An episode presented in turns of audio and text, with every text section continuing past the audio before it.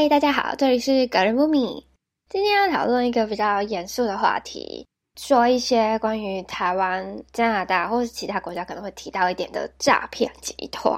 我觉得这个名词大家听到都会觉得很气，因为现在我觉得因为科技的科技越来越发达，然后那些诈骗人就开始想一些非常层出不穷的方法，然后想方设法去要骗你的钱。然后每个人都会觉得这真的是非常不道德又不正，可是我们又要去避免这些事情，所以就要具备这些知识。到底他们是用哪一些邪恶的方式去偷你的钱？那前面第一个我会先讲台湾的部分，那之后在第二个我会再去讲到其他国家或是加拿大的部分，到底是用什么方式？我相信呢，诈骗这件事，尤其是那种。我们那种妈妈辈的老人家，他们不知道科技，那就会非常容易相信，就觉得啊是吗？我缴费缴错了吗？还是怎么这样？就会很容易被说服。因为尤其是网络这个东西，并不是透明化，你没办法看到对方的，或者是怎么去确认来源，或者是去 double check 这些资讯是不是真的的时候，你就会很容易失去你的钱。因为第一种，像在过去的时候，都只有。依赖电话，家里那种电话的时候，我自己就亲自听到我妈就是讲说：“哦，那个你女儿在我手上啊，然后你要赶快汇一百万给我，要不然你女儿就有问题。”结果我其实我是在旁边跟我妈看电视，然后这个东西也太扯，而且有时候电话你会很容易听到那些什么大陆口音，那这就非常的明显。可是现在不一样。现在可能会比较多是转移到你手机短讯，因为你不用看到人，也不用听到口音。那不管是任何国家，他只要会中文，他其实就可以来骗取你。还有另外一个就是同情心这件事情，我觉得当他想要骗你的时候，他会非常明白，人就是会同情别人，尤其是台湾人非常的同情。譬如说，像我自己之前经常在做捷运的时候，在台北车站发现非常。多状况的时候会遇到有一些人，就是觉得忘记带钱啊，你能不能给我五十块或两百块让我坐回去啊？他不知道怎么办，什么？其实我还是五十块或者是一些些零钱，我还是会给。可是他超过一百块，我就觉得太不合理。你从最淡水坐到新店好了，应该也不太需要做到一百块，尤其是单程的。那我觉得你自己是状况，你自己觉得 OK 没关系，你愿意给是 OK。可是我觉得这个状况，你可以请他去跟服务台讲，因为我有一次就是真的忘记带钱，忘记带卡了。然后那个我就跟服务员讲说，嗯，我真的忘记带钱，可是我非常急着要回家。那服务台他其实就开门让我进去，他就说，就是如果我回去的时候再跟他们服务台说一声就可以。然后我下次我还是把钱就是拿去柜台补。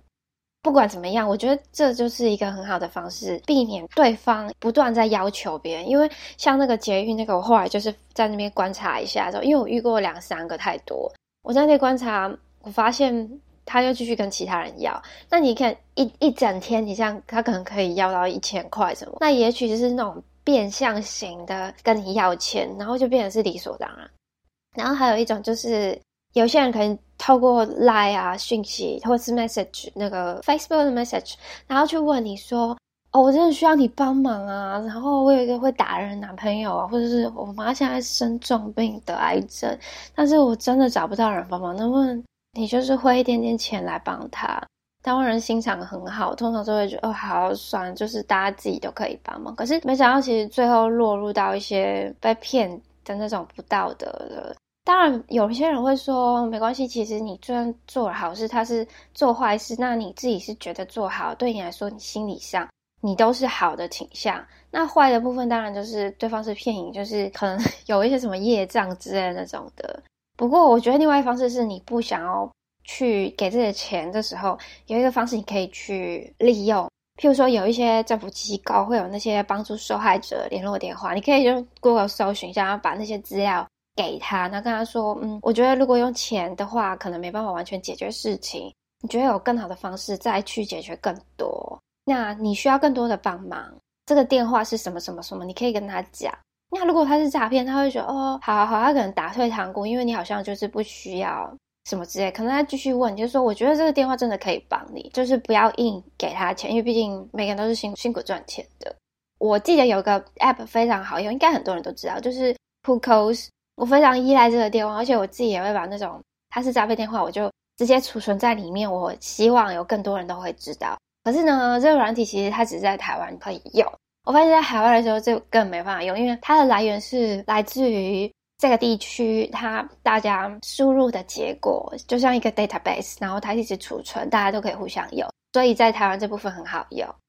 另外一种方式的骗人呢，我发现最近像譬如说，我很爱听一些其他的名人啊，或 podcast，他一些粉丝转业，然后就有很多去冒充对方的名字。我相信好像你可以去再去确认说，哎，你去看的这些名人啊，或者是像投资股票这些人，他到底有没有再去新增一个群组或社团之类的，去给你一些建议，可以去询问对方。我看到很多，他们就在粉丝那边有直接先注明说，哦，那些是诈骗，你根本他们根本就没有去做这些群主，然后再去强迫推销这件事情，所以你就可以知道，这根本就是别人再去用假的名字啊、大头啊，说服你去购买一些产品或是投资的。所以我觉得要多留心一点去想。这个到底是真的还是假的？尤其是现在的社会，真假其实很多事情你并不明白。尤其这种他给你私下群主那种的，就会非常的诡异哦。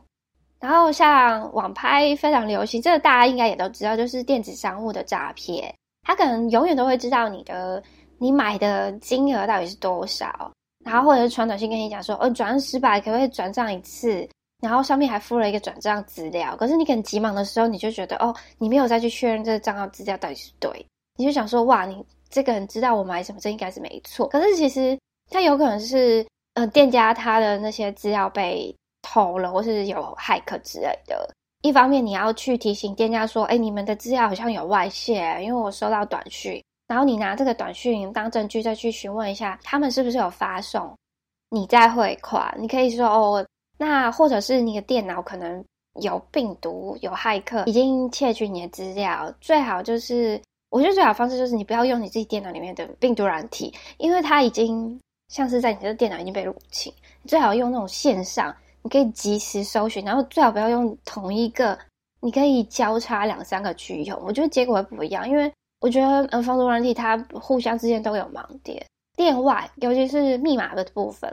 加拿大这边，他有一些 IT 的老师，他都会跟你说密码部分怎样最难被破解。